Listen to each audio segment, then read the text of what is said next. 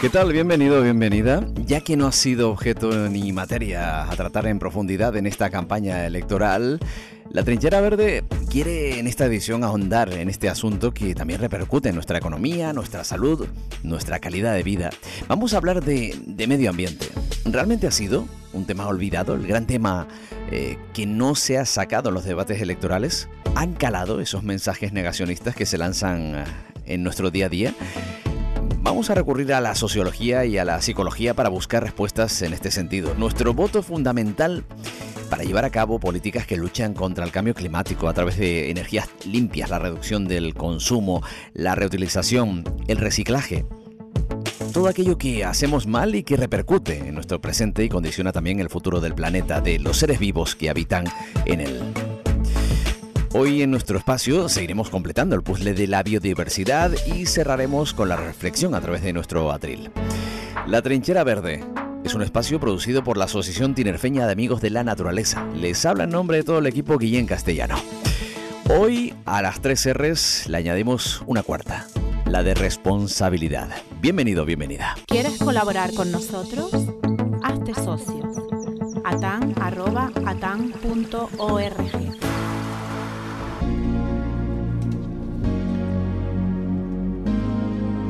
No sé si todo empezó con aquel famoso primo de Rajoy que cuestionaba el cambio climático y quien, por cierto, no nos ha dicho si tras tres legislaturas y las evidencias actuales ha cambiado de, parecer, o por lo menos su primo. Lo cierto es que mm, a veces cuesta es duro escuchar declaraciones como las de la presidenta de la Comunidad de Madrid, Isabel Díaz Ayuso, donde propone, para conseguir un Madrid más verde, instalar una planta en el balcón.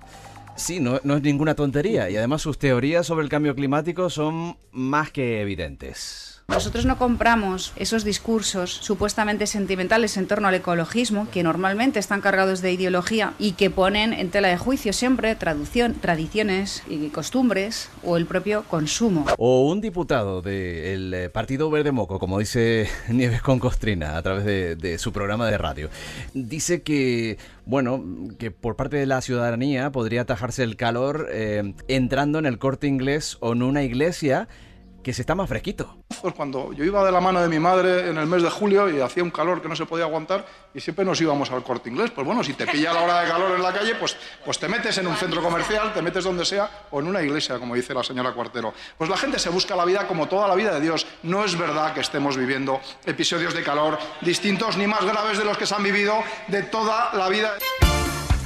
Bolsonaros, Trumps... Eh, ideas peregrinas, una exhibición de, ignorancia o estupidez política que se sitúa en el Senado, en el Congreso, en la Asamblea de Madrid y que nos hace realmente plantearnos si la inteligencia humana en, cierta, en ciertos individuos individuos evoluciona o involuciona. Y de la mente, precisamente de la gestión emocional, al escuchar estas cosas vamos a hablar en nuestro programa. Es más, vamos a ir al psicólogo y junto a un neuropsicólogo clínico y un doctor en filosofía, nos vamos a preguntar si la ciencia y el ecologismo están perdiendo la batalla de la comunicación debido al avance del negacionismo climático que invade Europa. Lo hacemos con Aarón Fernández del Olmos, neuropsicólogo clínico en el Hospital San Juan de Dios, profesor en másteres de neuropsicología, UNIR y profesor en la Universidad de Loyola, Andalucía. Doctor en psicología por la Universidad de Sevilla. ¿Qué tal, Aarón? ¿Cómo está? Buenas tardes. ¿Cómo estás? Buenas tardes, ¿todo bien? Con un poquito de calor, y gracias por la invitación. Pero con energía, según veo. Entra como un cañón. Bueno, y por otro lado, eh, Miguel Ángel Moreno Muñoz, doctor en filosofía y máster en bioética, profesor del Departamento de Filosofía en la Universidad de Granada. ¿Qué tal? Muy buenas tardes, Miguel. Buenas tardes, encantado de estar con vosotros. Igualmente, y oh. tenemos a nuestros colaboradores de la Asociación Tinerfeña de Amigos de la Naturaleza, Antonio Mampaso. ¿Cómo estás, Antonio? Ese soy yo, muy buena. Muy buena. ¿Qué tal? Bien. Por otro lado, Elena Espinosa. Elena, ¿cómo estás? ¿Qué tal? Muy bien. Y Quique Quintero. ¿Cómo están, compañeros? Hola, ¿qué tal? Muy bien. ¿Qué tal, Miguel? ¿Qué tal, Aarón? Bueno, pues dispuestos a ir al, al psicólogo, ¿no? Pues venga, adelante, Elena. Pues yo que estoy necesitando terapia después de oír estos audios que nos has puesto y de ver eh, los resultados también electorales en las últimas elecciones locales y autonómicas Y aparte he visto un documental de Antonio Damasio, que mm, no sé si sonará lo bien la 1, lo digo por si alguno de nuestros oyentes quiere buscar la información, en el que nos contaban que las decisiones que tomamos vienen de cambios irracionales, con lo cual mm, no me quedo más tranquila. Eh, entonces habla de que hay una zona del cerebro, el córtex insular, que recibe la información desde las vísceras. De manera que si escuchamos argumentos contrarios a nuestra ideología, se producen una serie de sentimientos desagradables que nuestros órganos reflejan y mandan ese mensaje a, la ínsula y la ínsula lo interpreta como mm, un ataque a nuestra identidad a la identidad que nos hemos forjado, en la que aparecen eh, cuestiones de tipo religioso y también político. Eh, de manera que eh, cualquier idea nueva que nos quiera entrar, pues se encuentra con la oposición de, esa parte del cerebro. No sé yo si esto, eh, ¿qué, opinión tienen? Me imagino que son teorías o no sé, pero nuestros políticos no están ajenos, porque por ejemplo en un discurso de, de Rufiana ahora en la reciente moción de censura, tuvo una frase como esta, hay gente que vota en contra de sus intereses, pero vota a favor de sus principios, por ejemplo, la patria que es algo que interpretamos como muy genérico y que mm, no tiene mucho que ver tal vez con la reforma laboral o con la subida del salario mínimo interprofesional. Eh, ¿Qué opinan nuestros invitados? Bueno, eh, partiendo justo de, de, Antonio Damasio, ¿no? La idea de que tal vez pues no somos tan racionales como pensamos. Yo creo que eso es una cosa que está más que planteada dentro de la psicología y dentro de la neuropsicología, que ya integramos un poco el cerebro, pero esa idea de que no somos tan racionales en nuestra toma de decisiones como cabría pensar. Realmente pensamos que tomamos decisiones muy ajustadas, muy racionalizadas, pero ya el propio Damasio habla un poco de ese marcador somático o marcador del cuerpo como algo fundamental para tomar una decisión. El cuerpo también siente y es una información que se une también a la razón. Y si no hay una buena compensación entre ambas, pues los, las acciones que se toman son algo desajustadas.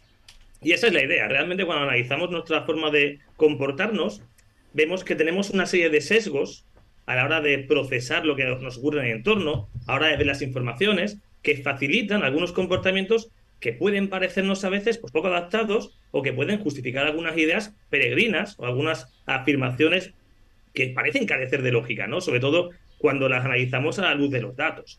Entonces, igual que podemos hablar de, del cambio climático, podemos hablar del terraplanismo, de los antivacunas, de movimientos que parecen pues tener algo más de éxito de lo que debería a la luz de los datos. Y tiene que ver un poco con esa idea. No somos seres tan racionales como creemos, no en esa versión racional de tener una razón pura que permita analizar de una manera perfectamente utilitarista los contras y los pros de las cosas, sino más bien tenemos una serie de sesgos que nos suelen orientar hacia decisiones que a veces no son precisamente las más correctas. Eso es un poco lo que yo plantearía como, como inicio desde esa idea. Aaron, ¿las más correctas para el individuo o para la sociedad? Creo que para ambas. Cuando hablamos de este punto de vista de individuo-sociedad, hacemos esa dicotomía. Muchas de las decisiones que tomamos a veces no son correctas para nosotros por sesgos, pero también a nivel social. De hecho, muchas veces nos encontramos con algunos grupos que plantean ideas que no son precisamente o que no ayudan precisamente al componente social. De hecho, hay muchos bulos, difamaciones que parecen ser sostenidas yendo en contra del funcionamiento de la convivencia social. ¿Vale? Pero también a veces para el propio individuo. Así tienen algunos sesgos interesantes, ¿no? Eh, como puede ser, por ejemplo, el sesgo de confirmación. Mm. Eh, si hablamos de cambio climático, a veces nos encontramos con personas que pueden negar la existencia del mismo no, al margen de los datos, porque hay un evento que confirma que ese cambio climático no existe. Por ejemplo, ayer hizo frío. ¿Cómo va a haber cambio climático si ha hecho frío? Ha hecho frío un día de 40 horas de calor, pero es un sesgo que te permite decir, tengo algo que confirma mi hipótesis de que realmente no hay un cambio climático. ¿No ves que ha hecho frío? ¿Vale? Pero es muy malo, es muy malo eso, Aaron. Es, un argumento muy malo. Está confundiendo el tiempo eh, atmosférico con el clima. Eh, y es verdad que, que, cuesta un poco a lo mejor a la primera entenderlo, pero ayer hizo frío, pero eso no es el clima. El clima es, la, como tú bien sabes, la tendencia que está habiendo en las temperaturas, que eso es incontestable. O sea que tienes mucha razón y yo creo que que esto va a, iluminar mucho lo que vamos a hablar a partir de ahora, que son nuestras limitaciones a la hora de tomar decisiones racionales, ¿eh? que no todas son fruto de, considerar los hechos, etcétera. Bien, eh, yo te preguntaría, ya que estamos, ya que has mencionado así de pasada, pero muy importante, los hechos los hechos. Y yo, que no soy psicólogo ni nada de eso, pero soy un físico de los malos, de los que cuando le pregunta, de los malos en el sentido de los que están pegados a tierra, ¿no? No, me dedico a la mecánica cuántica. Cuando a mí me preguntan qué es el tiempo, y ahí va también para el filósofo, para nuestro amigo Miguel, pues se, se han escrito libros sobre qué es el tiempo, pero un físico tiene una respuesta muy cortita y muy sencilla, que es, el tiempo es lo que miden los relojes. Hmm. Así, sin más. Y eso es un hecho igual que tenemos hechos observados en la gravedad, en la, Tierra que es redonda, en lo que quieras. ¿no? Entonces, esos hechos, eh, Aaron, y vuelvo a, lo del el sesgo que tenemos cognitivos, sea por la ínsula esa que decías tú, Elena, que yo no sabía ni que existía, yo había oído de la, de la amígdala, de la amígdala, de cosas así, pero bueno, sea por eso o sea por lo que sea, eh, tenemos esos sesgos, pero los hechos científicos que nos ha costado mucho, eh, que estamos aquí peleándonos de la época de Galileo para que no nos quemen, ¿eh? para decir que la Tierra sí es redonda y que sí que se mueve alrededor del Sol y cosas, bueno, cosas así. Entonces, eh, para enfocar la cosa, ¿no? En esta época donde los físicos son capaces de determinar, mm, de tener teorías que explican la realidad y que no, que no se le empieza a entrar eh, los picores al filósofo de que qué es la realidad, ¿no? Luego hablamos también, la realidad de un físico es muy sencilla también. Bueno, tenemos teorías para explicar la realidad con una precisión asombrosa. Es decir, somos, eso, eso la, ciencia te lo da. Eh, la, mecánica cuántica y la relatividad general, las dos teorías fundamentales de la física, se conocen con una precisión, y son palabras de, Richard Feynman, de un premio Nobel, bien conocido por los físicos, se conocen con una precisión semejante a medir la distancia entre Nueva York y Los Ángeles, era norteamericano él, entre Nueva York y Los Ángeles con precisión menor del, del grosor de un cabello humano. Esas son típicamente 10 a la menos 12. Esas son las, las precisiones con las cuales describimos la realidad. Vale. Eh, ese, ese, corpus de, datos, esos hechos que tú mencionabas antes, Aaron, eh, ¿qué pasa? Están ahí flotando, estamos trabajando con ellos, nuestros móviles funcionan con ellos, los aviones funcionan con ellos, pero al mismo tiempo tenemos nuestro cerebro, no sé si llamar de primates, porque los primates no sé si, o sea, nuestros primos los los chimpancés no sé si cometen estos mismos errores que nosotros, pero bueno, tenemos nuestro cerebro que nos está, como tú dices, sesgando eh, a tomar decisiones que van, que son por un lado irracionales, pero otro lado que, van, que pueden ir en contra de nuestra propia vida y de nuestra propia existencia como especie. ¿Qué pensáis? Sí, bueno, eh, por supuesto el cerebro tiene mucho que ver. Yo como neuropsicólogo, claro que, que, apunto a la ínsula y a estructuras prefrontales, ¿no? Las que se supone que tienen que ver con la toma de decisiones, pero también el contexto tiene mucho que ver. Es es una mezcla entre ambas cosas, ¿no? Y claro, en este caso hablábamos de los hechos, ¿no? Al final, si algo interesante, para mí por lo menos, porque como yo concibo la ciencia, es que la ciencia nos ha ido sacando un poco de las, de las intuiciones inmediatas.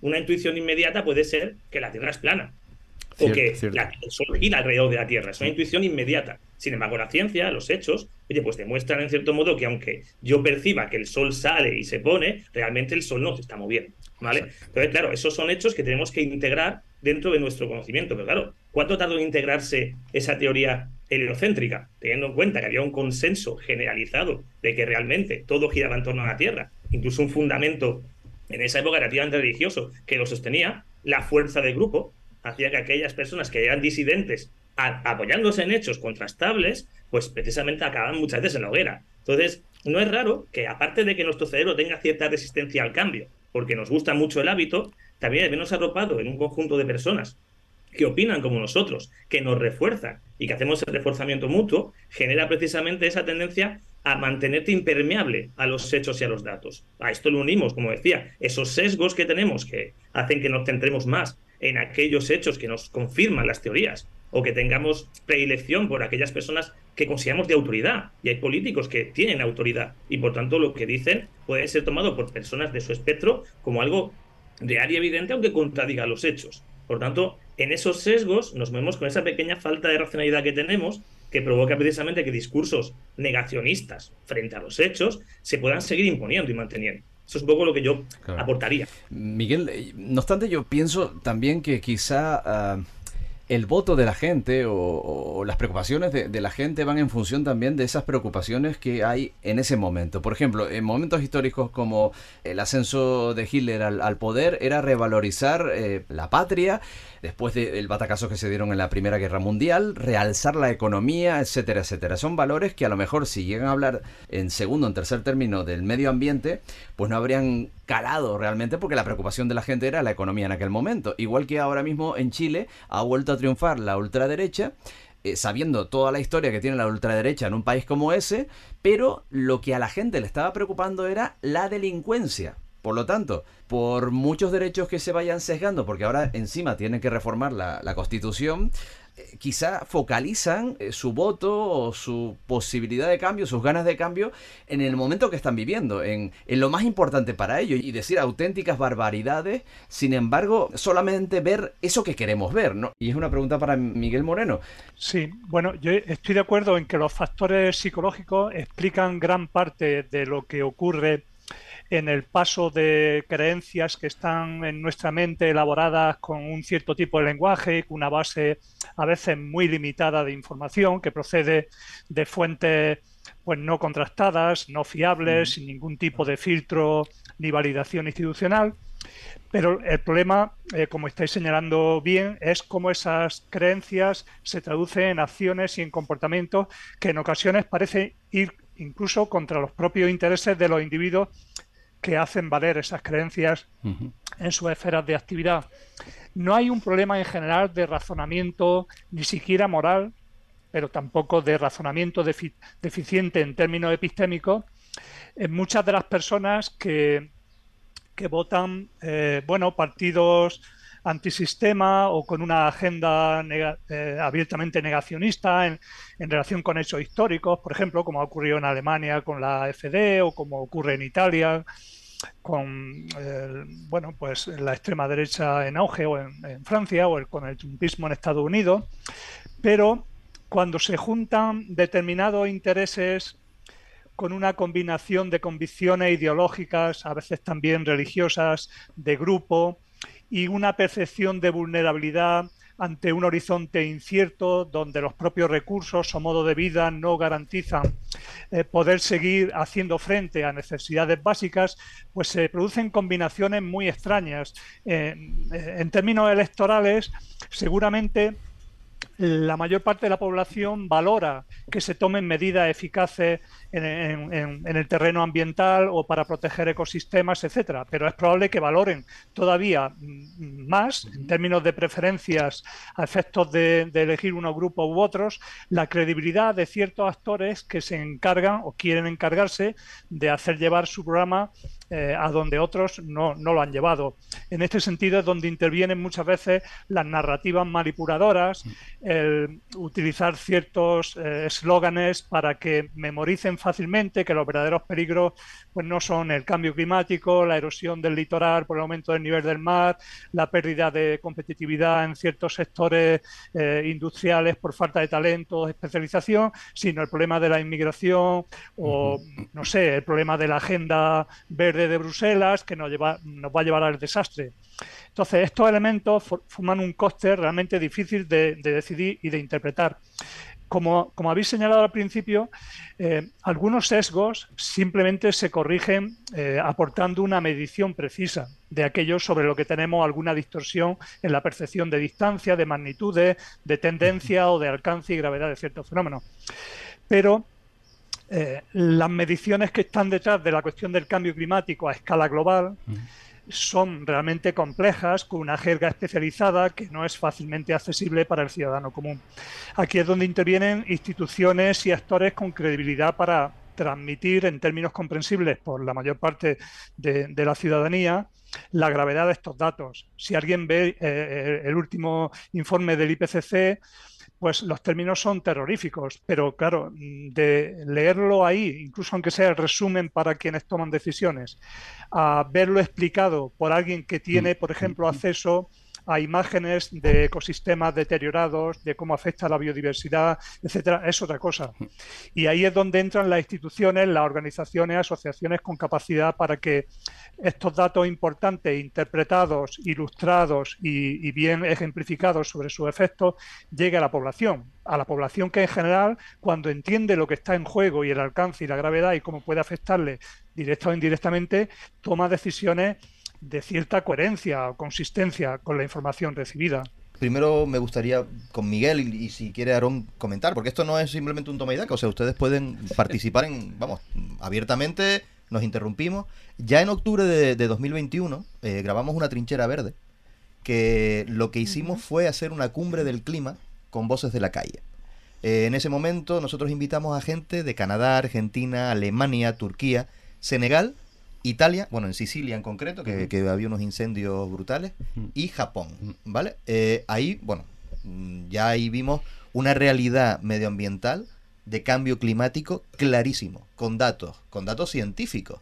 Eh, bueno, nosotros ya hemos pasado de, intentar pensar cómo puede ser el perfil de un votante negacionista o, cómo se inocula la idea de la ultraderecha o, o del negacionismo en las mentes. O sea, no vamos a llegar o no vamos a, necesitar saber todo eso. Ya lo estabas comentando tú un poco antes, Miguel, y si Aarón quiere comentar algo más, nosotros lo que necesitamos realmente, igual no un psicólogo o un filósofo, sino, sino alguien especialista en publicidad, eh, porque claro, a vista de los resultados eh, electorales que hemos tenido recientemente, nos damos cuenta de que... y los que vienen. Y los que vienen. O sea, que Canarias, eh, en concreto, Canarias en concreto, tenga una alza eh, con entrada de concejales y consejeros de cabildos, que son como las diputaciones en la península y gobierno de Canarias, de la ultraderecha, a mí, por ejemplo, me hace temblar.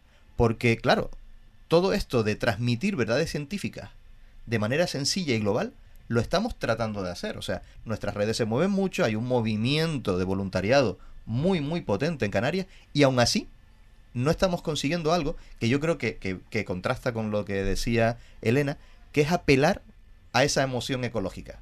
¿Vale? Apelar a la emoción, en este caso ecológica, para conseguir resultados. Eh, bueno, lo que estamos queriendo es que nuestros políticos no sean marionetas de, de lobbies económicos, sino que, sean capaces de, tomar decisiones. De entender las de cosas. Entender las cosas exacto. Pues si, si, si hablan los dos, si quiere empezar Miguel y luego continuar eh, Aarón, eh, perfecto.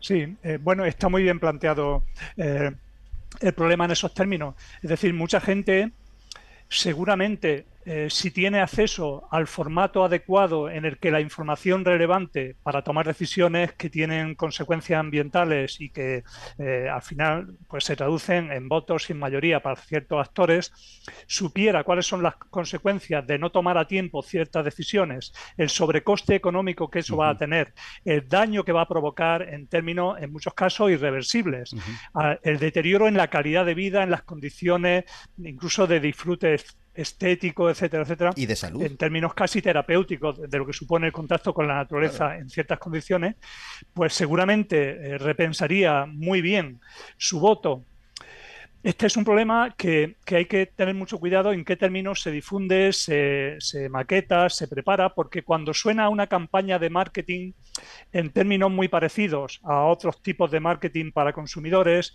pues tiene muchos riesgos y se topa con el problema de la falta de credibilidad de actores que tienen un beneficio asociado a la venta de su producto y eh, no distinguen por igual, o sea, no distinguen si se trata, por ejemplo, un grupo de eh, bueno, de lobistas, de, cabilderos, ¿no? En, Bruselas que intenta untar a políticos o, organizar eventos aparentemente serios, pero donde se trata realmente de agasajar a quienes asisten ahí para que, bueno, pues vayan interiorizando algunos elementos de su agenda negacionista o sean más tibios, más neutrales, por ejemplo, en el retraso eh, de la prohibición de circulación de coches con eh, motor de explosión, etcétera, etcétera. Estas técnicas son las que hay que tener en cuenta porque el verdadero peligro, entiendo yo, no es simplemente que la gente no accede a fuentes fiables de información, sino que hay actores con capacidad económica, con interés vinculado a determinados sectores estratégicos de distintas industrias, no solo el sector energético, que tiene ya una tradición muy, muy larga de hacer este tipo de tareas, y que mueven una cantidad de dinero impresionante que han convertido eh, la cuestión negacionista en una escala eh, en una industria cultural a escala global. Contra eso es muy importante que asociaciones, instituciones y personas que tienen cierta capacidad de reconocimiento, de, autoridad, de, prestigio, cuiden muy bien en qué formato mm, difunden la información, a qué colectivos, desde qué edades, porque sí es verdad que hay gente que en una edad muy temprana adquiere unos valores y una concienciación ambiental eh, que, lleva adelante durante toda su vida. Yo creo que eso está cambiando gran parte de la población joven, pero es verdad que la gente más mayor que no ha percibido la amenaza climática como una crisis que le podría afectar directamente en su vida, pues forman un grueso importante de, grupo de votantes que no, no, entienden con la misma urgencia los temas que van a cambiar las condiciones y calidad de vida de quienes ahora pues empiezan a terminar su estudio y tienen perspectiva de dedicarse a la actividad profesional. Hay, por último, hay una experiencia que mucha gente tiene, la gente más mayor, de ver el deterioro, por ejemplo, en sus condiciones de trabajo, por ejemplo, gente dedicada al campo, como consecuencia del aumento de los periodos de sequía, la reducción de recursos hídricos. Si se interpretaran estos términos, el fenómeno de la migración desde los sitios de la España semiárida, por ejemplo, desde las islas también, por supuesto, por la pérdida de productividad de las cosechas, la insuficiencia de los planes de desarrollo rural, etcétera, etcétera, se vería hasta qué punto esa gente, estos colectivos, que son muchos millones de personas, han estado sistemáticamente marginados del acceso a los beneficios de los impuestos y de las ayudas públicas para que su tarea no se viera mm, negativamente afectada por el impacto del cambio climático. Pero claro, re, e interpretar todos estos sucesos con una trayectoria de varias décadas en estos términos y sentirse directamente afectado no es algo tan fácil.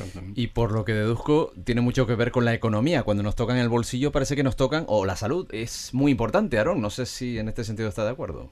Sí, de hecho, suscribo lo que, lo que comentaba Miguel. Cuando hacemos el análisis de por qué tenemos este alza de aceptación de teorías negacionistas frente a unos hechos contrastados, precisamente el bloque no se puede quedar solo en una persona individual y sus mecanismos psicológicos, ni siquiera en el grupo, sino en unos factores sociales y económicos que van a arrastrar también una forma de poner ese negacionismo como algo contrastado, como algo con evidencia. Claro, la cuestión es, ¿cómo planteamos ese, ese marco para transmitir la información adecuada? Porque lo ha dicho muy bien. Oye, esto hay que hacerlo con cierto cuidado, sabiendo a quién dirigirse, cómo dirigirse, porque precisamente uno de los principios que tenemos, eso, el sesgo de confirmación y el funcionamiento que tenemos muchas veces sesgado, hace que interpretemos esa información de una manera completamente reactiva, que seamos, tengamos una reactancia a aceptar cualquier tipo de comentario que nos contradiga o que nos obliga a hacer algo, porque realmente nos está reduciendo en cierto modo la libertad de acción. Es decir, hay que hacer esto, hay que hacerlo de esta manera, y esto es así, y tú lo puedes interpretar de una manera negativa, incluso más si contradice a tus figuras de autoridad o contradice a un grupo que precisamente se defiende herméticamente indicando que todo el mundo está en contra. Es muy, muy divertido para alguien sentirse que forma parte de un grupo que está siendo atacado por la mayoría. Exacto o que incluso está en posesión de una verdad que el resto del mundo va a negar, o una serie de aspectos económicos, o imaginemos cualquier tipo de conspiranoia de las muchas que ya conocemos, ¿no? Entonces es importante también saber a quién dirigirse y, y coincido con Miguel también que es muy importante el abordar este problema tanto en las personas actualmente ya adultas con una cierta capacidad de autonomía, como irlo abordando en las generaciones que vienen fomentando un pensamiento crítico, una capacidad de analizar todas las alternativas y plantearles la información veraz de una manera que la tengan disponible. Pero yo creo que hay como que trabajar esos dos frentes, ¿no? Intentar abordar un poco todo lo que está por venir de generaciones a las cuales nos interesa mucho que tengan una capacidad de pensamiento crítico, de analizar todas las posibilidades, todos los datos, todos los hechos, y además intentar encontrar una forma de enseñar esos datos de forma que no provoquen una reacción negativa o de enrocamiento que pasa muchas veces con, con grupos negacionistas. Más o menos creo que es lo que tendríamos que plantearnos. Que Aarón acaba de hablar también de los egos, ¿no? De, personas que, aunque estén diciendo verdaderos disparates, les interesa ir contracorriente simplemente por, por, por darse a notar, ¿no? Estamos hablando de personas que... Millones sí, sí, millones lo siguen porque piensan que son la alternativa o y la porque autoridad porque van contracorriente contra el sistema. Elena, adelante. Sí, yo la verdad que estoy hecha un lío porque por un lado nos resistimos a los cambios y por otro lado somos fácilmente manipulables. Entonces, analizando así un poco eh, ¿qué es lo que tendrá más peso a la hora de tomar decisiones, de posicionarnos, de votar, etcétera? Eh, pensando, es verdad que hay que dirigirse, si tuviéramos que hacer mm, neuromarketing, supongo que el término existe, ¿no? Existe. Neuromarketing, creo que lo he leído por algún lado. Mm, Sí, existe, sí. Yo creo que tendríamos que analizar qué, qué es realmente lo que no- nos lleva a, a- a posicionarnos, ¿no? Eh, incluso hablando de personas que tienen la formación suficiente, que interpretan datos, que meditan eh, su voto, por ejemplo. Eh, por un lado, yo me imagino que esa parte irracional que a lo mejor me hace que un líder que me recuerde a mi padre o que me guste, bueno, Lo porque tengas lo guapo que es, ahora estoy acordándome de, De Pedro de una amiga, no, de una amiga hace como 30 años ya, que veía carteles de Román Rodríguez, que es un político de aquí, lo voy a decir, y le parecía, Le parecía tan hombre latino que incluso le parecía un poco mexicano que cada vez que pasaba al lado de un cartel decía, ay, yo si pudiera, porque era francesa, le votaba a este hombre. Entonces yo me imagino que esas cosas se utilizan, de hecho se, se dice que Hitler de alguna manera eh, dirigió parte de su campaña al voto, al, al reciente voto femenino. Eso, eso he oído, ¿no? O sea que también eso, eso se usa. Em, pero bueno, puede ser eso, puede ser la admiración porque me gusten los personajes que demuestren autoridad o porque sean muy suaves, no sé. Esa parte irracional me preocupa porque no sabría cómo abordarla si tuviera que hacer una campaña de, eso, de neuromarketing ecologista. Eso por un lado. Por otro, ya sabemos esa gran herramienta que es siembro pánico, ¿vale? A lo que sea, pues a que entren en mi casa o a que no pueda alquilar mi pisito. Eh, siembro el pánico y, ocupas, y ¿no? te doy una solución fácil y rápida que tú digas, ay, qué descanso, qué bien. Ya me has dado la solución sin tener que pensar mucho. Eso, digamos que es el segundo punto. Y que mm, lo que hablamos antes, que fuera ya de ideologías, cuando me tocas el bolsillo o, o veo peligrar mi modo de vida o lo que creo que puede ser mi modo de vida en el futuro, O a esa, lo o mejor esa zona de confort. ¿no? esa zona de confort tomo una decisión a escondidas que no le diga a nadie porque me da vergüenza, pero eh, que me haga pues inclinarme más hacia un lado que hacia lo que la razón y la justicia, digamos, me, me, me llevaría, ¿no? Eso por un lado, y eh, eh, ¿qué hacemos? Ah, y lo de simplificar el mensaje es evidente o no, porque depende del público, me refiero al mensaje ecologista, y luego hay otra cosa que sí que me genera dudas, que dudas, perdón, que somos como muy alarmistas, ¿no? Ese mensaje negativo, cuidado que esto se acaba, cuidado que nos extinguimos. Eh, eso es verdad que a la gente muchas veces, a todos, a todos puede ser que nos hastíe un poco y queramos descansar. Y entonces un mensaje simplista, negacionista, pues nos relaje.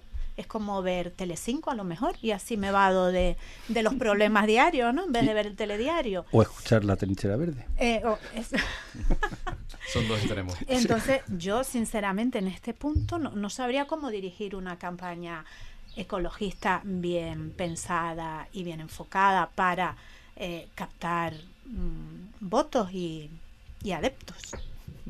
¿Se les ocurre algo? Yo, yo creo, eh, eh, le doy la palabra rápido a, a, a Aarón, pero hay una cosa que sí puede resultar muy útil y es que en situaciones de, miedo, incertidumbre o ansiedad, como la que despierta la cuestión climática y la percepción de crisis inminente, hay informes de- devastadores. En según qué parte del mundo eh, nos fijemos o tomemos los indicadores y la serie de, datos cada vez más graves sobre evolución de las temperaturas, eh, pérdida de biodiversidad, etcétera, como ocurre, por ejemplo, en Australia, el escenario es un escenario compatible con eh, una extinción de la mayor parte de las formas de vida mm, en, en- en el ecosistema y la inviabilidad de los modos de vida tradicionales de la población humana en esas regiones. Esto explica en buena parte el fenómeno de las migraciones de base climática por deterioro eh, eh, irreversible de- del sustento vital para millones de personas. Pero en, en situaciones de miedo es todavía más fácil que los esquemas de supervivencia y de una reacción puramente instintiva, dejando en segundo plano los elementos de interpretación racional de una realidad compleja de interpretar, por eso no ayuda nada la simplificación de los mensajes, porque este no es un tema sencillo.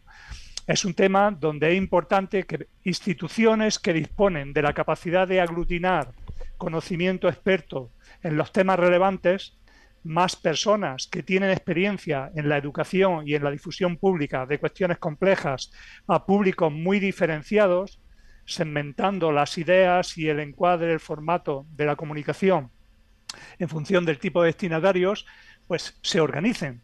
Pero es probable que eso no baste tampoco porque los ciclos de difusión de un mensaje negacionista o a contracorriente de las intuiciones mayoritarias son muy rápidos, mientras que las campañas de mm. alfabetización y de una representación más matizada, más enriquecida, con información rigurosa del problema es algo lento, puede llevar incluso décadas.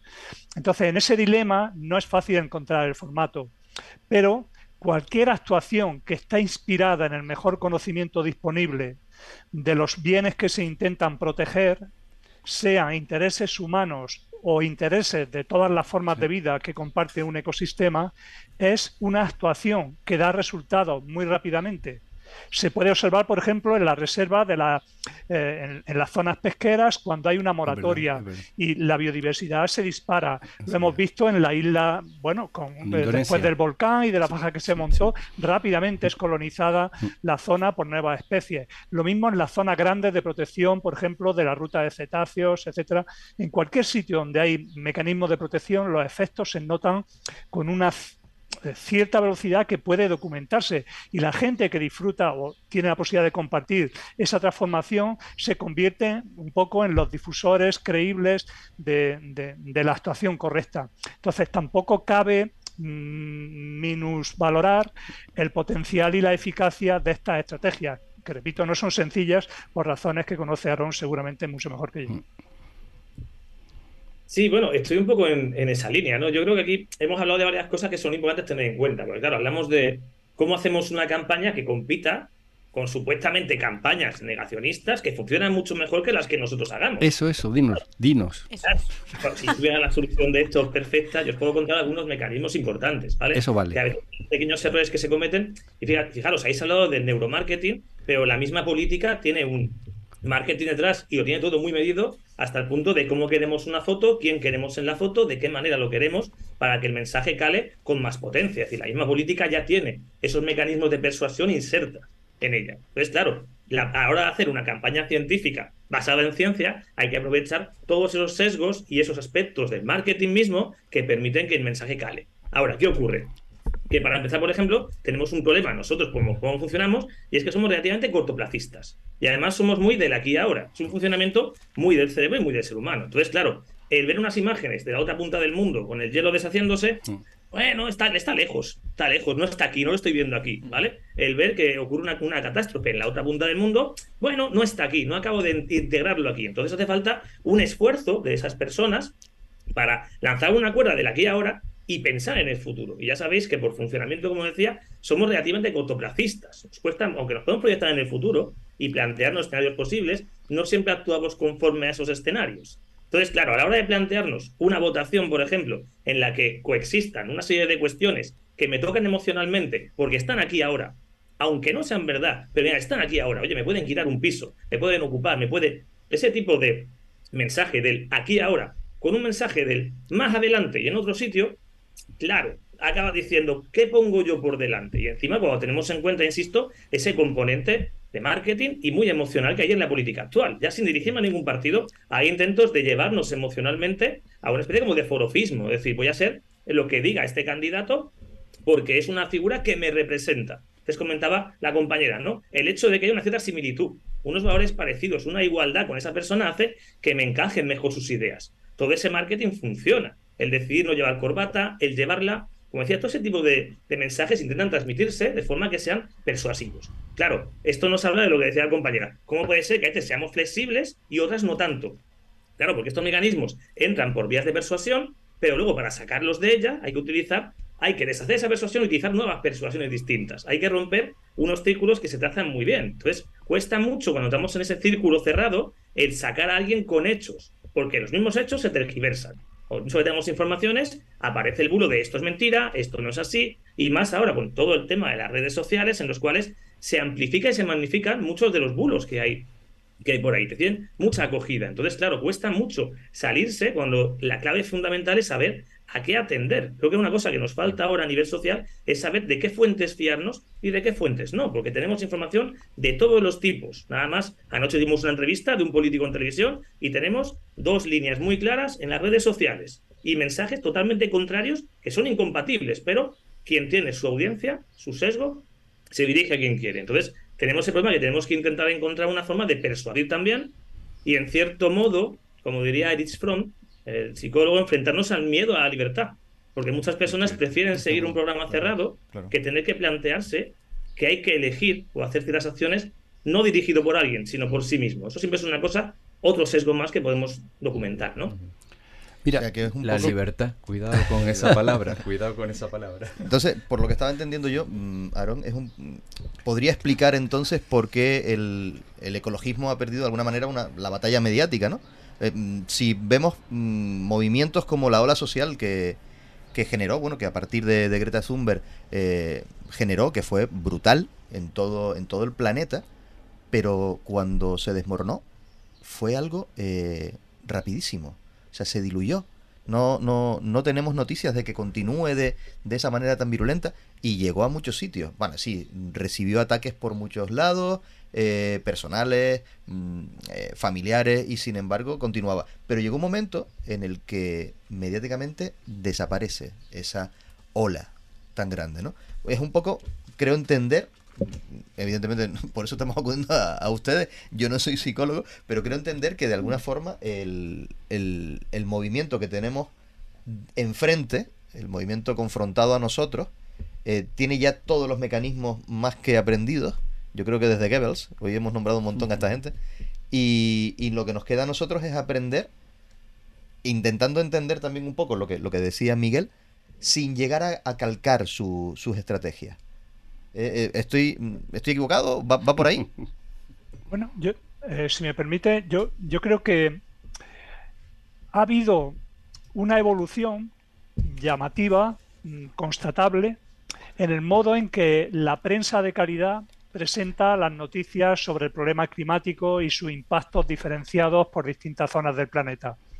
No en la prensa pues más cavernícola o más eh, de base ideológica y financiada por determinadas eh, empresas o conglomerados de empresas que tienen una función pues puramente legitimadora del statu quo y los intereses de quienes le financian, pero eh, a partir de bueno de la percepción de que se estaba neutralizando, infravalorando la gravedad de la crisis climática con los encuadres habituales, pues periódicos como The Guardian, The New York Times, otros muchos, llegaron a adoptar un código eh, de conducta y una terminología más adecuada para representar la gravedad de los efectos en sus piezas informativas. Eso ya es un paso importante, hasta el punto de que buena parte de las piezas informativas que tienen un corte, una línea claramente negacionista, ya no aparecen en las secciones de los periódicos que tienen alguna especialización o, profesionalización, el periodismo científico, las noticias de ciencia, medio ambiente, sanidad, sino que se han tenido que desplazar a buena parte de la prensa económica. Hay un estudio reciente que muestra cómo eh, de los 18 o 20 personajes que opinan sobre la cuestión climática en términos claramente negacionistas, han tenido que salir incluso de periódicos conservadores y mm, limitarse prácticamente a las secciones de economía o a periódicos que tienen fundamentalmente noticias relacionadas con la actividad económica. Esto ya es un paso importante porque ha obligado incluso a la industria potente de difusión cultural en clave negacionista a escala mundial a recurrir pues al youtuberismo, ¿no? a la técnica de que ciertos mensajes sean amplificados con los algoritmos publicitarios de YouTube y el sistema de recomendaciones y entonces sobre piezas un poco más serias aparece alguna publicidad que remite a contenido externo negacionista. Es una mala práctica que intentan corregir no solo Facebook y Google, porque estos también se han beneficiado de la publicidad negacionista que atrae justamente por ir contra las intuiciones mayoritarias más visitas. Pero este tipo de esquemas han intentado, por ejemplo, emular el éxito de Greta Thunberg en su campaña de comunicación Y bueno, pues eh, think tanks de, de Harlan Institute y de otros de otros think tanks conservadores intentaron eh, contratar a youtubers conservadores de la misma edad que Greta Thunberg y, ponerlo a difundir mensajes para que se amplificara de la misma manera. Esto indica un poco que ciertos mensajes en ciertos cauces han dado un resultado mejor de lo que podríamos esperar eh, siendo eh, poco optimistas. ¿vale? Pero indica también hasta qué punto no tienen del todo la batalla ganada y sobre todo no en todos los segmentos de población relevantes a la hora de tomar decisiones en medio ambiente. Es probable que sea devastador el efecto de tener líderes en instituciones como diputaciones, Generalitat, etcétera, etcétera, ayuntamientos, que abiertamente alardeen de sus convicciones negacionistas y que estén dispuestos a llevar esas convicciones a la práctica. Esto puede ser devastador para decisiones en el ámbito local, regional, autonómico, muy importantes, incluso a escala estatal también condicionar o bloquear medidas eficaces y no digamos ya si tenemos en el Parlamento Europeo, por ejemplo, pues gente eh, abiertamente del lobby negacionista, pues de comisarios de medio ambiente, cosas de este tipo. Pero ya ha habido un progreso más importante de lo que muchos mm, suelen reconocer en eh, tener en cuenta que los medios profesionalizados no dan cancha, no abren sus páginas a los mensajes y piezas negacionistas como lo hacían una década atrás. Mira, eh, estamos, eh, yo, creo, yo creo que estamos centrando bien la cosa, pero yo quisiera comentar un par de cositas que a lo mejor están un poquito fuera de estas, pero van relacionadas. ¿no? Por un lado hemos hablado que, que es difícil la, la, ciencia que está detrás de, pues, de todo lo que estamos hablando, ¿no? de la pérdida de de, del cambio climático, etcétera. Efectivamente, para eso tenemos a nuestros científicos, para que, para que, nos, para que trabajen y para que luego nos digan los resultados. Igual de difícil, o yo me atrevería a decir que todavía más, es, por ejemplo, yo que soy físico, la relatividad general. Yo no quiero que nadie, ni creo que, que, nadie se sienta obligado a entender la, la, la, relatividad general deduciéndose las ecuaciones de Einstein, que hace, falta unos conocimientos de matemáticas que no todo el mundo ni quiere ni tiene por qué tener. Sin embargo, sin embargo, eh, todo el mundo usamos nuestros móviles, que están, como sabéis, el GPS. Si no hubiera relatividad, si no tuviéramos esa teoría, no nos funcionaría el, el, posicionamiento de los GPS, por poner un ejemplo, que hay muchísimos de ellos, ¿no? Vale, ¿qué significa eso? Significa que tenemos que ser capaces de separar lo difícil que es una cosa del mensaje que tenemos que hacer llegar a la gente. La gente tiene que estar tranquila con su móvil, tiene que abrir su móvil y decir estoy aquí porque me lo dice el GPS. No me lo dice Google, me lo dice el GPS, que lo hemos pagado entre todos. Está ahí arriba volando los satélites. Vale. Eh, y eso me lleva a la siguiente pregunta, que es un poco, si queréis, eh, provocativa y no quisiera que se me interpretara mal. Pero ¿no pensáis que hay decisiones que simplemente no pueden ser tomadas democráticamente. Antes de que me cuelguen, voy a, explicarme. ¿eh? Eh, claro, si mañana hacemos una encuesta a nivel, a nivel, para no irnos muy lejos, a nivel de Tenerife, y nos salimos con un micrófono a la calle y le decimos, oye, ¿tú cuál crees que es la masa del bosón de Higgs? ¿0.25 o 0.15? Los científicos están hace mucho tiempo intentando encontrar la masa del bosón de Higgs. ¿Ustedes creen que eso nos va a llevar a algo? ¿Verdad que no? Vale. Hay respuestas, hay cosas, hay avances, hay cosas que no pueden ser, la ciencia no puede ser democrática. O sea, no se hace una encuesta entre los físicos para ver si esa galaxia gira a la derecha o gira a la izquierda. Son hechos observados y ya está. Vale. Igualmente, no hay que hacer, creo yo, y no se hizo un referéndum para ver si los motoristas, yo tengo una moto, tenemos que llevar cascos o no. En su momento dado, los políticos, quizá con buen criterio, decidieron que les costaba más el curar a todos los que nos caíamos de las motos que obligarnos a llevar casco, por poner un ejemplo, ¿no?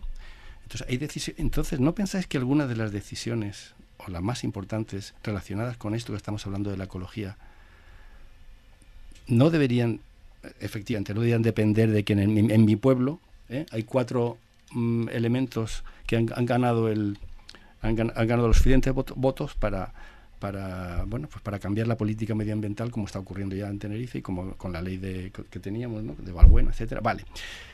Es quizás un poco provocativa pero pero es que estamos pidiendo demasiado a la gente. Es decir yo por, si no es democrática yo voy a proponer la solución. Es que ya sé que es difícil y utópica es. La ciencia nos dice algo, claro que sí, la ciencia nos dice cosas muy interesantes sobre la relatividad general y el posicionamiento de los GPS. muy exactas, muy bien, lo saben. La gente no va a poder entender en detalle todo eso, no pasa nada, no va a entenderlo, no va a funcionar. Va a haber entre medias una gente que llegamos a, llamamos agentes políticos que sí van a escuchar y sí van a tener información científica suficiente, que paso les pagamos y a sus asesores. Y, y, entonces van a tomar unas decisiones, como la del casco o la del cinturón de seguridad, eh, que están más allá de que cuatro matados eh, eh, tomen, voten a otros cuatro matados. ¿Qué les ha parecido? Claro. sin palabras. claro, sí, sí, la, la, pregunta realmente, realmente nos lleva a la cuestión, ¿no? Prácticamente llega a un punto casi de preguntarse moralmente si todo el mundo puede opinar sobre ciertas cosas con información sesgada que a veces hay, ¿vale? Es una cuestión muy controvertida porque a veces se confunde la idea de cuanta más democracia, más justicia, ¿no? Y a veces, pues no necesariamente. Habría que debatir en qué términos. Hay algunos acuerdos que tenemos en general, ¿no? Los derechos humanos, por ejemplo, son de derechos que compartimos todos y que son derechos que se tienen que defender sí o sí, independientemente, no tienen que votarse, están decididos como una serie de derechos que tenemos todos, como el derecho a la vida, el derecho a cierta libertad. Pero claro, la cuestión de esto es cómo ponemos de manifiesto que hay que hacer una política climática sin dar la sensación de que se impone también. Porque recuerda lo que os he dicho antes, el hecho de imponer algo puede provocar una cierta reactancia en los individuos que se consideran contrarios a ese algo. Entonces, algo relativamente complicado. Yo creo que tiene que ser algo... ¿Cómo se, hizo, ¿Cómo se hizo con el cinturón de seguridad? Bueno, llevó su tiempo, ¿eh? Claro, claro, la, la medida de, de incluirlo obligatoriamente. Sí, sí, la gente protestaba, sí, mi libertad. igual que, por ejemplo, con la prohibición de fumar en los lugares cerrados, lo mismo. al menos desde los años 40 se, se, conocen los daños en la salud por exposición al humo del tabaco. Mm. ¿Cuánto tiempo tardamos en España en regular, por ejemplo, eh, la prohibición de fumar en los lugares de ocio. Pues hasta el año 2000, recordar el debate que había, e incluso el, peso que tuvieron figuras célebres, pues yo que sé, por decir alguien de mi gremio, pues Fernando Sabater, apelando a la libertad individual y a que nadie, por muchas que fueran sus convicciones acerca de una vida saludable, tenía derecho a imponer sus criterios a los demás. No obstante, prevaleció el criterio de que quienes trabajan en la industria de la restauración, hostelería, etcétera, no tienen por qué sufrir un daño como consecuencia de su actividad laboral y que eso justificaba la prohibición. ¿Qué partidos estuvieron dispuestos a asumir el coste de esa medida? Pues no todos. No todos. Ni, ni, y mucho menos aquellos que llegan al poder con una agenda o indefinida o en buena parte populista o que simplemente quieren regalar el oído de sus votantes incautos y luego pues hacen lo que hacen tuvo que ser, bueno, pues otro partido más cercano al espectro de izquierda, pero que tampoco en otras cosas importantes de, eh, de, calidad ambiental o de salud, como la reducción de ruido, la prohibición de tráfico rodado en otros sitios, pues tiene una actitud radical, como deberíamos esperar. Hmm. Entonces, siempre la sociedad eh, funciona en esta dinámica en, en la que el conocimiento bien establecido con evidencia de los daños tarda en acumularse, a veces no se tarda mucho. Pero incluso aunque los informes rigurosos y, bien, bien documentados, con datos suficientes, serie amplia, una muestra eh, incuestionable, etcétera, etcétera, y bien interpretados, están sobre la mesa de quienes toman decisiones, pues esas decisiones no se toman o bien por el coste económico percibido real o bien porque hay una evaluación de coste electoral desfavorable. Y claro, esto es otra forma de irracionalidad en la vida pública que nos pasa factura a todos en tantísimas cosas. En, yo qué sé, pues no aislar suficientemente los centros escolares en, un periodo de tendencias eh, en las temperaturas que tenemos en los meses de mayo, eh, junio, octubre, etcétera, pues es terrible. Yo eso lo he padecido cuando di clase en, un instituto en Las Palmas, por ejemplo. Son medidas eh, que realmente pueden resultar costosas a corto plazo, pero a la larga hacen posible la actividad lectiva en condiciones de aprovechamiento para un montón de gente en, meses que son meses ya cálidos en una zona como la península o Canarias o Baleares, bueno, todo el sur de Europa, por ejemplo. Pero esas medidas, pues seguramente para quien maneja presupuestos muy ajustados y no promueve la inversión en educación como parte de su programa electoral, habéis mencionado ante un político, pues recordar que en algún tiempo eh, no se pasaron los informes PISA por no gastar la cantidad asociada a esos informes en la aula y sin embargo se, financiaban partidos de fútbol para que se, se vieran en la, en la televisión autonómica. O, este clases de tauromaquia. O clase de ¿no? por, ejemplo, por, decir algo de este tipo, pero esto es lo que llevan realmente las agendas irracionales donde es más la reacción ante ciertos problemas que la propuesta en positivo de medidas eficaces para esos problemas o para otros más graves, lo que lleva a la gente a ser votada y a las instituciones.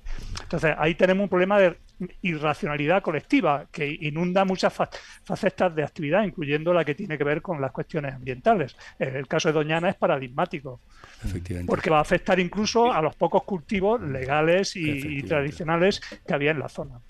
Yo en ese caso, al hablar un poco de ese componente económico que al final marca mucho la toma de decisiones, es cierto que intentar integrar esa agenda ecologista dentro del nivel económico de las empresas es un inicio para ir empezando. Y de hecho, si lo vemos en la última década, se han multiplicado la cantidad de mensajes que muchas empresas dan sobre su sostenibilidad, sobre que utilizan materiales reciclados, sobre que son competentes con el medio ambiente, sobre que intenta promocionar el campo. Es decir, eso al final, como estábamos diciendo, no va a cambiar mañana toda la mentalidad, pero es un inicio para progresivamente poner sobre la mesa el problema climático y la importancia del mismo. Pues es lo que comentábamos del cinturón. Es decir, de un día para otro, la gente se quejaba de algo que individualmente era malo para ellos no ponérselo. O fumar era malo incluso también para mucha gente que está en esos locales aunque no trabajara en ellos. Por tanto, a veces el ir progresivamente poniendo de manifiesto que los poderes económicos o las empresas pueden tener pérdidas por no seguir esa línea ecologista y por ir en contra de la ecología, puede ser un inicio de que esté mucho más unido ese componente económico que a veces frena precisamente políticas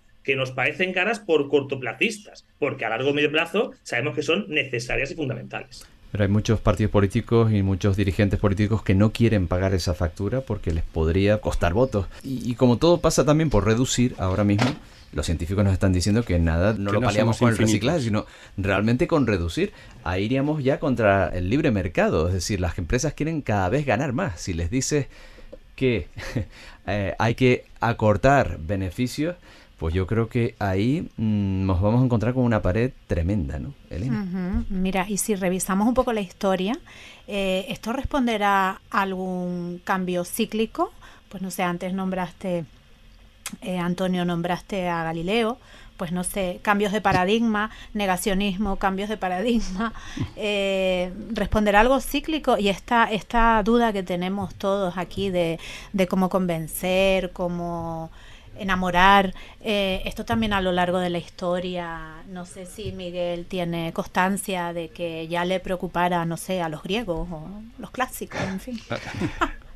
Bueno, el ejemplo que, indica Elena, bueno, el que ha mencionado Antonio de Galileo, bueno, a él le fue regular ¿eh? al final de la vida. Tener en cuenta que se enfrentó a negacionismos eh, muy duros, de base religiosa, cultural amplia. En la época de cristiandad, sus adversarios se negaban a mirar por el telescopio y, ver las lunas de Júpiter ¿no? Eh, y, y, las fases de Venus.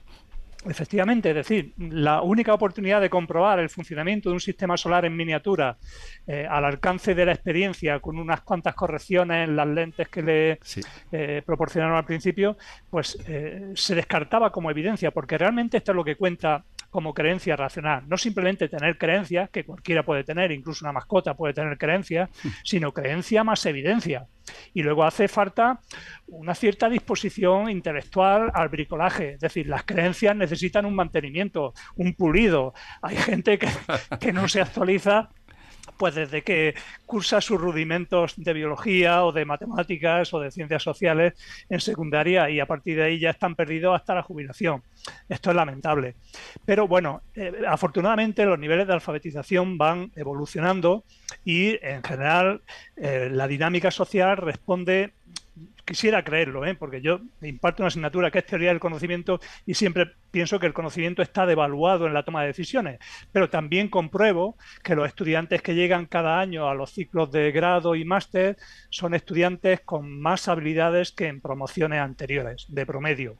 Y también compruebo, por ejemplo, que mensajes negacionistas que aparecían fácilmente pues, en sitios como YouTube y eh, en otros, pues ahora, por ejemplo, no aparecen cuando uno hace una consulta por chat eh, GPT y devuelve resultados. No digo que esto vaya a salvarnos de nada, pero me refiero que la apuesta en servicio, la validación de un sistema complejo de recomendaciones de este tipo, pues no puede sustentarse en datos falsos o mm, eh, profesionalmente conocidos y constatados como falsos.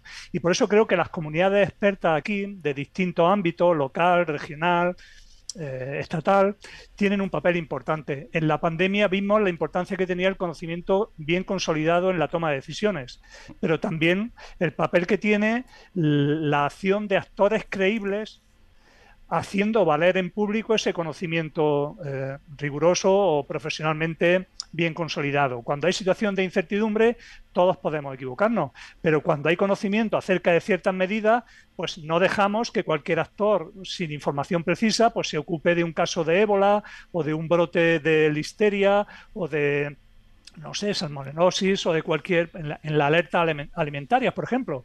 Y en contexto laboral, también hemos visto el peso que tiene el conocimiento especializado, por ejemplo, en el establecimiento de enfermedades eh, laborales, como por exposición a la fibra de asbesto, por ejemplo. Y aunque el conocimiento está bien establecido, ya vemos que la Seguridad Social prácticamente rechaza el 90% de las demandas de indemnización por exposición a fibra de asbesto entre trabajadores que trabajaron en la fábrica en su momento, incluso entre familiares que le lavaban la ropa, etcétera. Pero el conocimiento ha cambiado la normativa laboral y ahora es mucho más segura de lo que era hace unas décadas.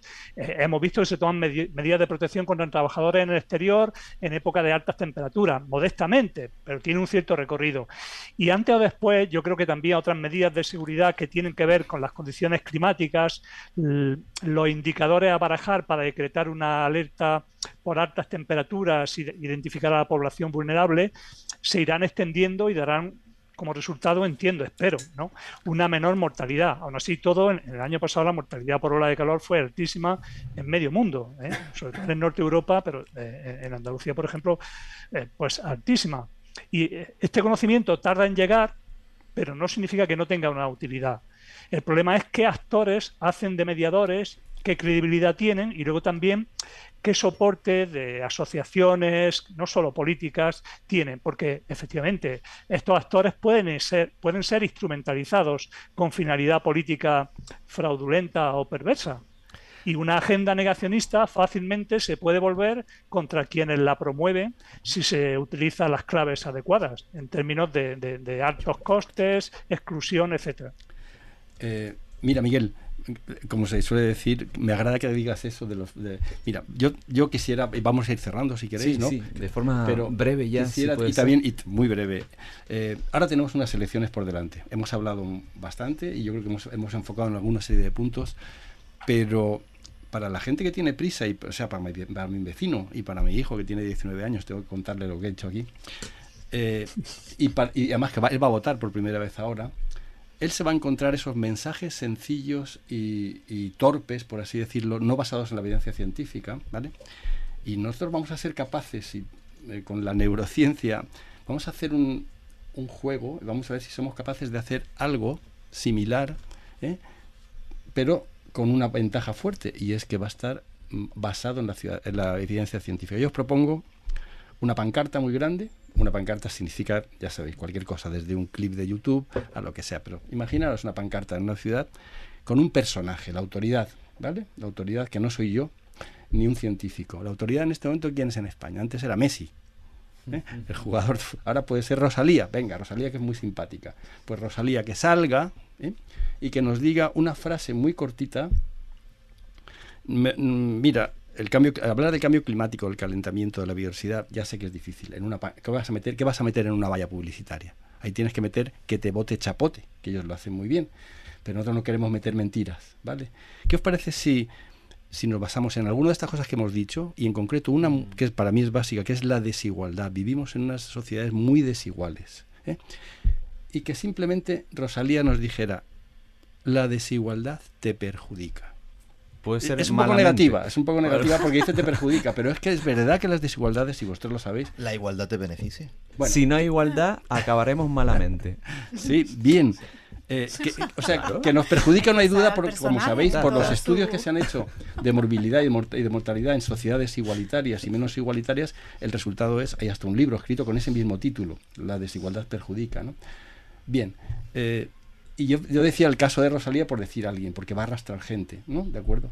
Eh, no podríamos, esto es una utopía, pero ¿sería ese el camino de, la, de, de llegar siempre con un mensaje sencillo, potente, con una autoridad que esté detrás, pero por favor que esté basado en la ciencia científica. Es que claro, lo que estamos buscando son herramientas porque el, el desgaste que, bueno, yo, yo, en mi caso, por ejemplo, yo llevo desde el 91 como activista en esta asociación y, y, ha habido momentos de, de decir, vamos a ver, con un discurso que íbamos oyendo eh, en, en, cuanto a, a, publicidad electoral que es patria, patria, patria, sea canaria, sea, sea nacional, patria, y nosotros luchando contra viento y marea con mil cosas diferentes. Con planeta, llega un momento, planeta, planeta. Claro, llega un momento, con planeta, planeta, planeta, efectivamente, llega un momento en el que, en el, que el desgaste psicológico del activista es brutal. Entonces, por eso hemos hecho, eh, eh, realmente lo que estamos haciendo es, es, que no nos cobren la terapia, por lo menos la primera sesión, porque, porque realmente lo necesitamos, necesitamos eh, ese cambio, esa, esa, por lo menos nuevas eh, formas de, de ¿qué, ¿qué, tenemos que hacer? ¿TikTok? No, no, realmente, o sea, hay que llegar así, con ese tipo de lenguaje, o con un eslogan a partir de, como dice, como dice Antonio, ¿no? A partir de... De, de la evidencia de, científica. Efectivamente. Y honrado. ¿Ganaríamos algo? De forma breve. Bueno, yo simplemente, ya sabemos lo que comentaba antes de ese sesgo de autoridad. Sí. Si tenemos una figura de autoridad que refrende un mensaje, siempre hace que llegue a más gente. Hay que saber también de qué autoridad estamos hablando y quién es una autoridad para quién. Porque a veces nos hemos encontrado anuncios en televisión de actores que hacen de médico una serie anunciando medicamentos y resulta que eso ha sido una figura de autoridad. Tiene razón, sí. sí, sí Sabemos Son que los médicos. publicitarios, efectivamente. Entonces hay que tener mucho cuidado con eso, hay que buscar bien, y lo decía antes Miguel, esa figura de referencia, o hay que buscar esa forma de llegar, esa campaña que llegue sin ser demasiado violenta, porque muchas veces lo que estamos viendo también, al ver que empieza a haber una conciencia climática, porque empieza a verla y se, suele, y se empieza a ver, es una reacción más desmesurada del lado contrario. Porque desde la misma psicología social se entiende que cuando un grupo se siente atacado se cohesiona más. Muchas veces nos encontramos con una reacción más virulenta y la búsqueda de mecanismos, pues por ejemplo, ahora ser expulsados de los, los canales más con más evidencia, como decía Miguel, pues busca un reducto en YouTube donde hacen muchísimo ruido cuando realmente pues parece que es más minoritario de lo que hay. La cuestión ya es otra cosa, el tema político y la votación a partidos que defienden el negacionismo porque se amparan en otros mensajes que son argumentos torre, argumentos en los que se refugian porque no están hablando del clima como algo principal para ellos. Están de otra serie de problemas que la gente toma como principales y meten por debajo esa agenda de algo que quien más y quien menos sabe que es negativo para sí mismo en un futuro, o para sus hijos o para sus nietos, que es lo que hablamos, ¿no? Entonces, claro, ahí esa campaña y esa autoridad se poder si sabemos encontrar esa autoridad. A lo mejor te encuentras con que la persona menos esperada, un Ibai Llanos, por ejemplo, sí. youtuber, por ejemplo, pues sí. sería una persona que puede conseguir que eso llegue más lejos que a lo mejor un científico de CSIC que es la persona con la Por autoridad. eso decía yo Rosalía. Claro, sí, pero yo les propongo Hombre, ahora cerrar yo... con otro personaje Ay, internacional. Ay, ¿eh? Dios, qué miedo. Eh, sí, eh, no sé si habrá influido en la caída de tramo de ah. Bolsonaro, pero ¿Sí? Eh, aquí tenemos a Indiana Jones, que por cierto presenta la sexta edición de sus aventuras en el cine y última, pero que también ha emprendido una importante campaña a favor del cambio de conciencia. Eh, vamos a despedir a nuestros invitados y hablamos o, dejamos que Harrison Ford nos conciencie en su discurso precisamente en la Cumbre Mundial de Acción sobre el Cambio Climático en el año 2018. Le agradecemos muchísimo a nuestros invitados por arrojar luz, por darnos distintas visiones desde el aspecto psicológico, filosófico de lo que está eh, sucediendo en nuestras cabezas y, y, cómo influye también en el sentido de nuestro voto o de nuestra intención ¿no? de, de cambiar las cosas. Aaron Fernández del Olmo, muchísimas gracias por acompañarnos. Gracias por la invitación y por este momento de compartir ideas.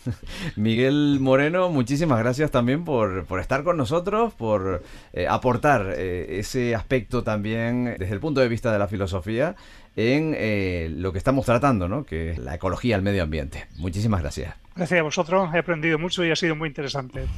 Antonio Mampaso, eh, físico, que al principio no lo dije, físico, astrofísico. Eh, gracias también por, por, estar con nosotros, compañero también de ATAN. Sí, un gusto y la verdad es que como, como dice Miguel, es, eh, se aprende muchísimo y uno desearía estar charlando un montón de tiempo, pero nuestros oyentes nos van a cortar la cabeza. Así que gracias y hasta la próxima. Elena Espinosa, compañera. Nada, muy bien haber estado aquí en vez de en el corte inglés o en la iglesia. Estamos sudando, pero ha sido muy agradable. ¿Verdad? Bueno, eh, Quique Quintero, gracias compañero también. Gracias a usted, disfrutando, disfrutando como siempre y aprendiendo como, como dicen Antonio y Miguel, desde luego. Muy bien. Bueno, nuestro compañero también Carlos Galván por eh, toda esta producción es el que organiza y hacer posible esta producción que siempre está ahí. A veces interviene y otras veces está ahí como detrás, ¿no? No quiero compararlo con, Moviendo Miguel Ángel Rodríguez detrás de, Ayuso, ¿no? No, no, no, pero corta. esto lo cortas, esto lo cortas. Eh, eh, bueno, en, la en el cabecero del 1, 2, 3, en la cabecera ponía en la parte positiva las azafatas y en la parte negativa, pues aquellas Eso lo cortas también. son hasta cañones. Bueno, sí, porque nadie lo va a entender. Ya eso del 1, 2, 3 ha quedado muy anticuado. Pero todo el mundo conoce a Indiana Jones y a Harrison Ford y como decíamos, en ese mensaje que destacaba dentro de esa cumbre mundial sobre el clima, las personas las que necesitamos la naturaleza y no la naturaleza las que necesitan las personas.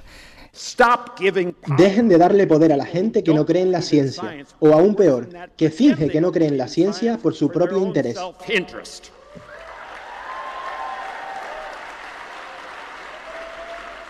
Ellos saben quiénes son, nosotros sabemos quiénes son. Todos nosotros, ricos o pobres, poderosos o personas sin poder, todos sufriremos las consecuencias del cambio climático y de la destrucción de los ecosistemas. Y nos estamos enfrentando a lo que se está convirtiendo rápidamente en la mayor crisis moral de nuestro tiempo, que los que menos culpa tienen sufrirán las peores consecuencias. La naturaleza no necesita a las personas, las personas necesitamos a la naturaleza. Así que apaguemos los teléfonos móviles, remanguémonos y vamos a acabar de una vez por todas con esta situación. La trinchera verde.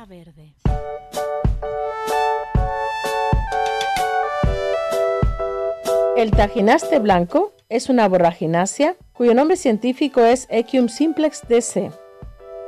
Es una planta robusta sin ramificar, que puede vivir varios años. Sus flores blancas están situadas en un tallo florífero que surge del centro de la roseta basal y que puede alcanzar los 2 metros de altura. Su porte es muy parecido al del tajinaste rojo de las cañadas se encuentra en riscos y laderas de la vertiente norte de Anaga, entre los 100 y los 400 metros. Es un endemismo de Tenerife. Y ahora es tiempo para la reflexión, en este caso con Alister Adán Hernández, colaborador de ATAN. El atril de Atán.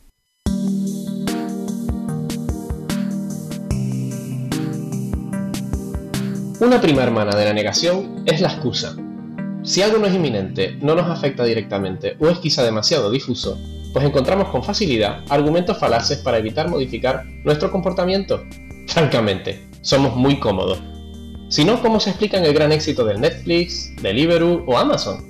¿Es que ni para hacer la compra vas a levantar el trasero del sofá? Ya, pero es que... Todos son excusas. Igual nos pasa con nuestra conciencia ecologista y la protección al medio ambiente. Ojos que no ven, corazón que no siente. Es muy fácil que nos surjan excusas muy convincentes a toda velocidad cuando alguien o algo nos demuestra la incongruencia de nuestros actos. Pareciera que llevamos practicando toda la vida. Pero hace décadas que ya no es tiempo de excusa. Hemos alcanzado no solo un consenso científico global, sino además un consenso social. El ser humano, las personas que vivimos en este planeta y cómo vivimos en este planeta, somos la causa del problema. Eso sí, unos más que otros, a más recursos y poder económico, más responsable. Eso también es parte del inapelable análisis científico. Todo lo demás son excusas. ¿Estás harto de tanta excusa? ¿Te gustaría confrontar a tu yo escéptico o a tu vecino negacionista? Aquí tienes 10 ejemplos prácticos de cómo hacerlo. Están inspirados en el libro El arte de la excusa de Thomas Buraman. Ahí van. Mira, es que todo esto del ecologismo y la protección del medio ambiente, a mí personalmente, ¿en qué me ayuda? No me sirve de nada. Al contrario, consumir menos carne y moverte más a pie o en bici, eso repercute positivamente en tu salud. Ir de vacaciones a un destino cercano impulsa la economía de tu entorno. Dejar de concentrarte en todo lo que tienes y enfocarte más en quien quieres te va a hacer más feliz. Sí, pero date cuenta que proteger el clima va a dañar la economía y los puestos de trabajo.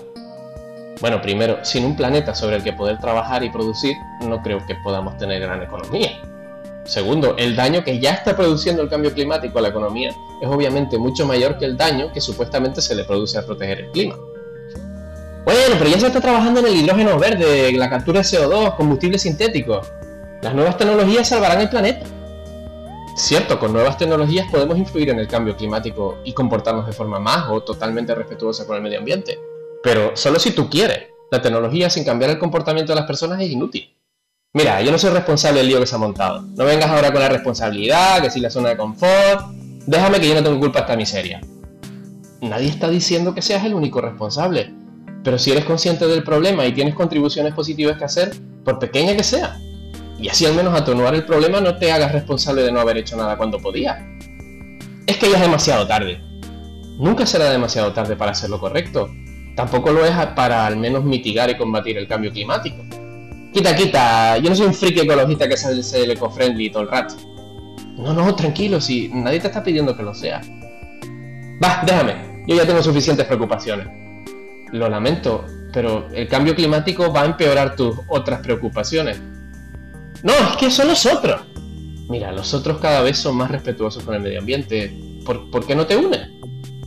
No, es que entre los chinos, los indios contaminando el otro lado del planeta, es que en China y en la India, si medimos el impacto climático por cabeza, la gente es bastante menos perniciosa para el medio ambiente que tú y que yo. Tengo miedo. Esto del cambio climático me sobrepasa. No sé cómo actuar, a quién creer, qué hago. Es totalmente comprensible el sentirse así. Los retos son enormes, pero como decía Galeano, mucha gente pequeña en lugares pequeños, haciendo cosas pequeñas, pueden cambiar el mundo. Únete en tu día a día al movimiento ecologista, no necesitas carne de socio o socia. Solo tus manos, cerebro, corazón. Únete. Así que ya saben, cuando se encuentren con una escéptica o un negacionista y se sientan con ganas de confrontarle, aunque sea solo un poquito, ahí quedan 10 ejemplos de cómo darle la vuelta a la tortilla. O incluso cuando estén en mitad de su diálogo interior. Ya saben, el machanguito verde luchando contra el machanguito rojo. Usen algo de humor. Y es que la sátira y el humor son nuestras armas más poderosas.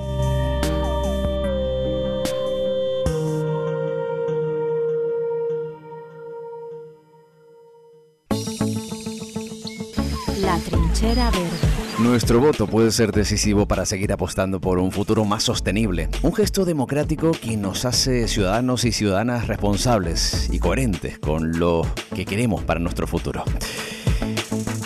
Cerramos aquí esta edición de La Trinchera Verde. Muchísimas gracias por escucharnos. Volvemos dentro de unas semanas, de nuevo con esa cita con el medio ambiente, con el futuro y el presente del planeta. Gracias por estar ahí. ¿Quieres ser amigo de la naturaleza? Hazte socio. atan.atan.org